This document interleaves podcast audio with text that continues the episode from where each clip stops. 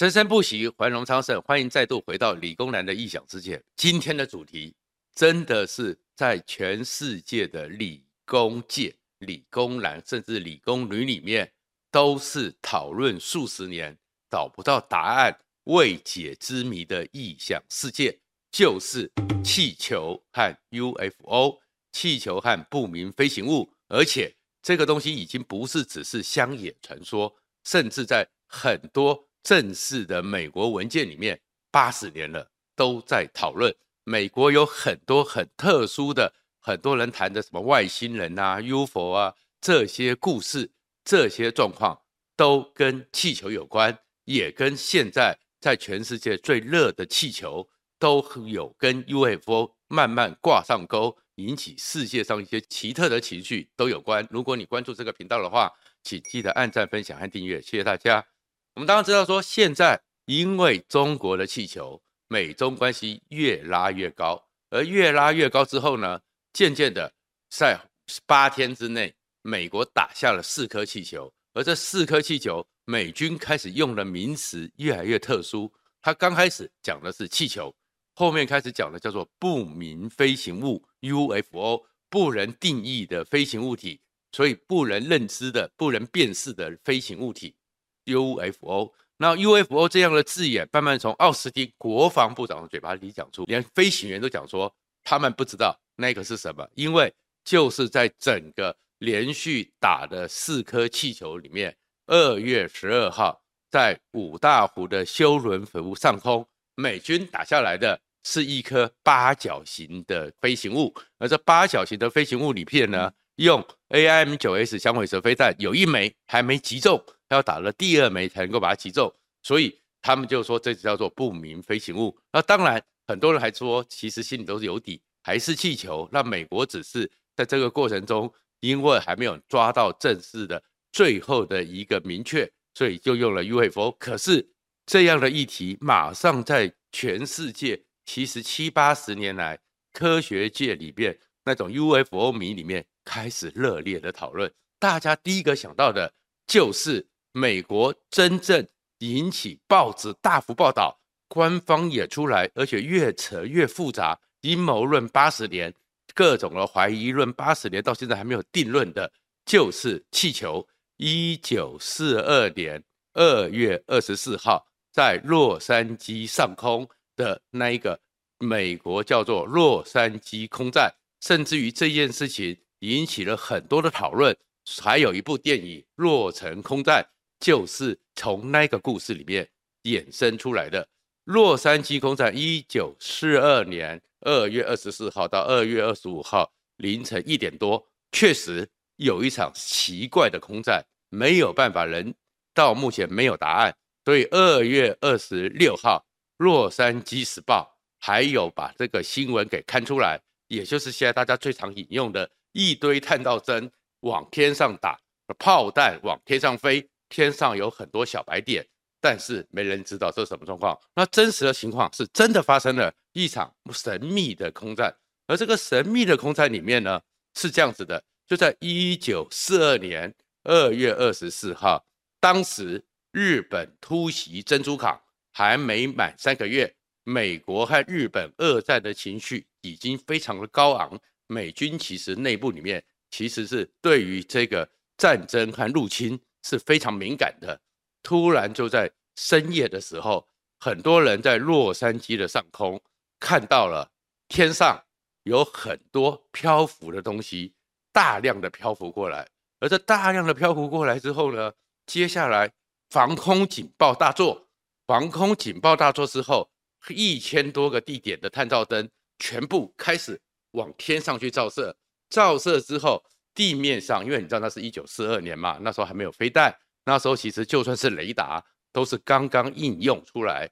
其实也没那么精准，然后也没有那么的像现在那么敏锐。开始就是探照灯照着，目视着炮声轰轰轰的一直打，然后非常紧张，直到二十五号的凌晨一点多。那凌晨一点多之后呢，党共后来去，这都是正式的官方资料，打出去了一千四百枚以上的。高射炮，但是没击中任何目标，也打了很多的照明弹，但是没人看得出来天上飞的那颗些圆圆的点浮点是什么。最后呢，而且在那个过程中，炮弹打上去掉下来，还有五个倒霉的洛杉矶市民被击中死亡，三个人因为整晚情势太紧张，心脏病、心肌梗塞，因此往生。这当然是一件大事。可是这大事之后呢，后面呢，这个资讯就变得很奇怪，也就是大家一直在讨论的问题。这个问题是什么？刚开始的时候，哎，美国官方报纸都说是日本的飞机来突袭。然后美国去打掉，可是后面就说怪了。其实我们知道那个是二战，一九四二年，日本有这个能力，在那个时候已经突然之间大量的航空母舰，在美军无法发觉的状况之下，偷偷的逼近整个，因为天上的白点太多了。那像珍珠港，日本都出动了好几个航空母舰战斗群，你怎么可能在这上方？你有大量的飞机过来，所以开始很多人怀疑这不是飞机。那不是飞机呢？当时其实美国还没有空军，只有陆军的航空队或海军的航空队，所以海军航空队的气象大队就出来说啊，没有啦，大家都误会了啦，那个只是气球，气象气球一大堆。哎，可是人家讲说气象气球通常气象气球直径只有两公尺，所以现在有一段时间说什么在台海上面飞的。共军的也是气象气球，很多人都说那不可能，因为直径只有两公尺，高度在三四千公尺高。你去想想看，两千分之一的一个点，谁的视力这么好，可以看到这样的气球？所以只有像现在被击落的那种二三十公尺的直径，飘在空中，肉眼才看得到。距离三千公尺、两千公尺、两公尺的物体，又在夜间，你可以看得这么明白吗？就算打了探照灯也看不到。所以大家怀疑这不是气象气球，所以在这个整个怀疑论出来之后，哎，美国的海军作战司令、海军的空航空队司令就出来讲说，还是上将哦，上将哎，上将是很高的耶，出来开记者会说没有，一切都是误传，都是误解。其实当天的状况没有飞机，也不是气球，那是什么？美军正在调查研究中。可是这里面就是因为这样子，明明大家都看到了。可是美国竟然没办法给一个正确答案，所以一九四二洛杉矶空战就变成是一个重大的谜。可是这个谜里面呢，还有更奇特的状况，因为在这个事件之后不久呢，美国呢空陆军的空航空队的司令就跟我们前一段时间讲的汉敏尼一样，也给他的下属下了一个备忘录，要去准备应付。将来的一个很重要的东西，就是说要有一个未来的战争的准备，而且美国必须要能打胜。哎，怎么会在这个时候，未来的战争，美国要必须打胜，避免他空袭美国？因为其实日本基本上几乎了，我们上次讲的那个飞象行动，放了一堆气球之外，日本没有能力跨越太平洋一万多公里的地方直接攻击美国本土啊！美国本土几乎。在除了九幺幺还最近的气球之外，没有人打到它上方啊？为什么你会下这个备忘录？而且下这备忘录之后，还真的立刻拨出了一千万美元。八十年前的一千万美元是非常大的一笔钱，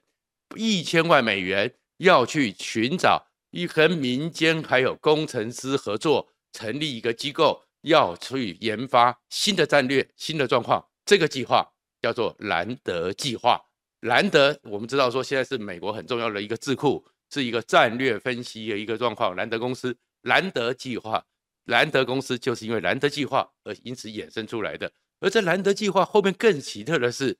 它后面呢就跟当时美国的，其实美国过去有三大航空公司，三大重要的军武公司。当然我们知道最强大的就是洛克希德马丁，第二个是波音。其实。在早期的时候，波音还没有在七四七崛起之前，到麦道、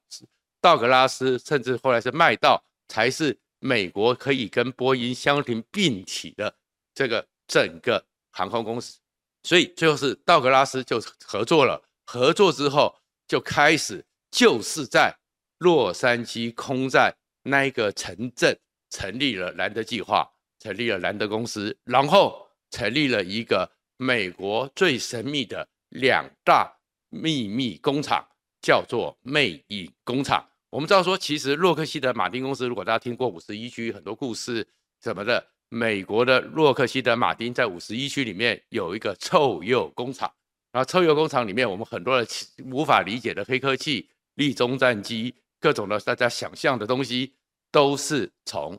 整个臭鼬工厂做出来的。诶，可是当时美国还有另外一些像喷射战机，还有很多飞弹的研发，都是来自于魅影工厂。那魅影后来呢？因为麦道没落了，被波音并了，而魅影工厂也被波音买了，所以就在那样一个整个军方说没什么事，不会有什么状况这样的一个情况之下，哎，美国开始成立了一个非常神秘的东西，就叫做魅影工厂。那当然，因为后面的就是罗斯威尔事件，一九四七年的罗斯威尔事件，罗斯威尔事件之后，就在五十一所谓的五十一区。成立了臭鼬工厂，都跟天上神秘的有气球有关。美军最后定调都叫做不明飞行体，所以人家才想说这样子，为什么现在气球会引起这么多的讨论？然后再回到了洛杉矶空战这场奇怪的空战里面，后面开始更多的讨论是说，你美国政府是不是又是偷偷的做什么秘密研究？是不是偷偷的跟外星人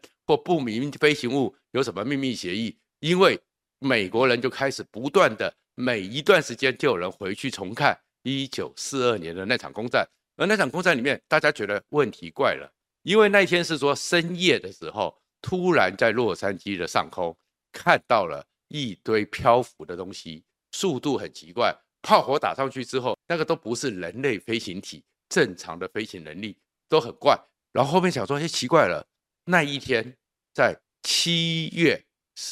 二月二十四号。七点十五分入夜之后，突然之间，美国的海军气象局就有发布通告，给了洛杉矶地方上的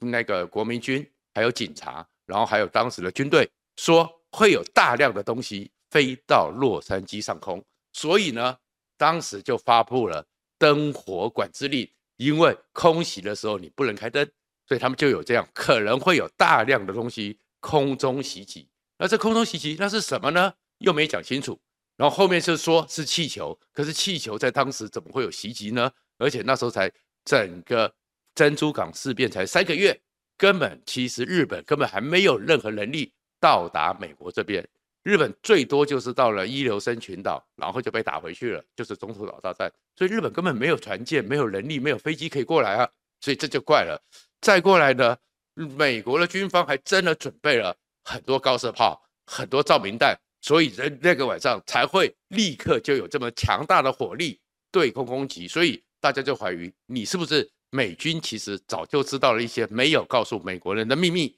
然后后面又传了，你又为什么马上就成立了兰德计划？兰德计划之后用大量的一千万美金去资助了道道格拉斯公司成立了魅影工厂，整个二战之后一直到现在，美国人还在讨论，甚至于。传到了一九七零年代、一九八零年代，更多的阴谋论就出来了，说其实当时美国在加州外海有捡到两具残骸，而这两具残骸完全不是地球上所能理解的物体，所以甚至于又开始五十一区黑科技这样的传言就连起来了。所以为现在当然就是因为我们知道美中现在这个气球。这个整个情势会渐紧绷，但是对美国人来讲，对欧洲人来讲，对很多理工界来讲，都开始想说，是不是有神秘的气球？因为整个刚刚讲的1942年洛杉矶空战，美军的反应就跟罗斯威尔一模一样。罗斯威尔当时1947的时候，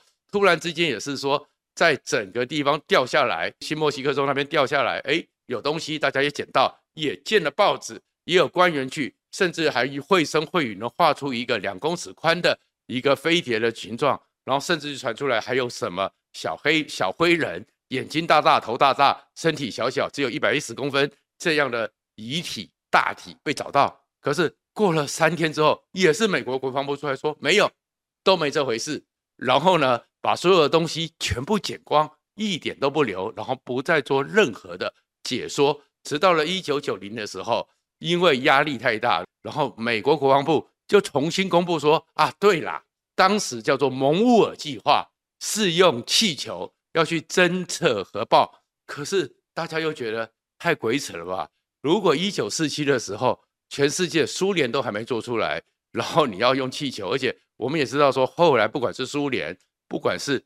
中国的核爆成功，已经都是在六零年代有 U2，有 SR 七十一，你怎么会放一个气球？而且地球是这个在旋转的。有科氏力，基本上是由西向东跑。你怎么可能在美国这边放个气球可以去看到？要绕地球一大圈，要真的这样子在高空气流走这么多圈才会飞到俄罗斯上空吗？怪怪的。所以其实就有些状况。所以气球这件事情，其实当然我们知道说，在国际政治上，在未来的国际形势上非常紧张。但是在美国里面，在全世界的理工界里面，UFO 的讨论，罗斯威尔。落成空战其实又会被挂在一起了。可是事实上呢，在美国科学界里面，还有一个更神秘的气球，叫做时空之门。这个呢是在一九九五年在南极。我们知道说，美国呢在南极有最多最大的科考站，不断有很多科学家，而这是那些科学家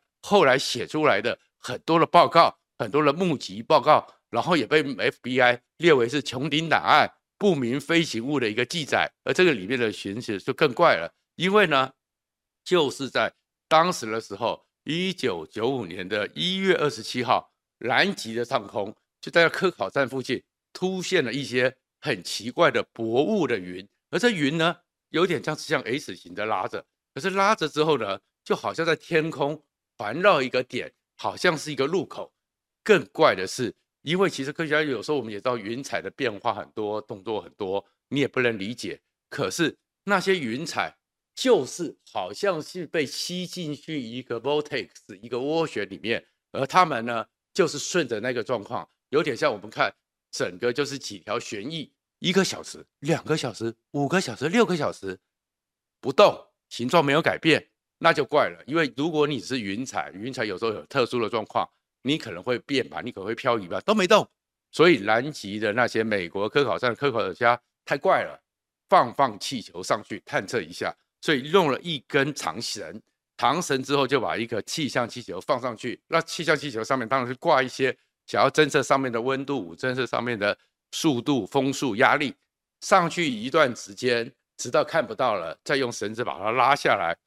大家都傻眼了，因为这些记录。当然有计时器，明明当时是一九九五年一月二十七号，那一九九五年一月二十七号，他们都因为这些数据都要留下来，然后作为将来研究的证据，下来的时候，竟然上面的记载的出来的是一九六四年一月二十七号，时间差了三十一年，往前回去了。你怎么会送上去之后是不同的时空？下来之后，他们觉得，哎，仪器有问题吗？是不是整个仪器的校准或什么，或是计时器出了状况？再放一颗，再放一颗，总共放了六颗。而放了六颗之后，都是一九六四年一月二十七号。然后大家正在傻眼的时候，第二天那个薄雾，那个看起来像是一个洞的地方又不见了。所以美国又留下了一些悬案，就是气象气球跟时空之谜的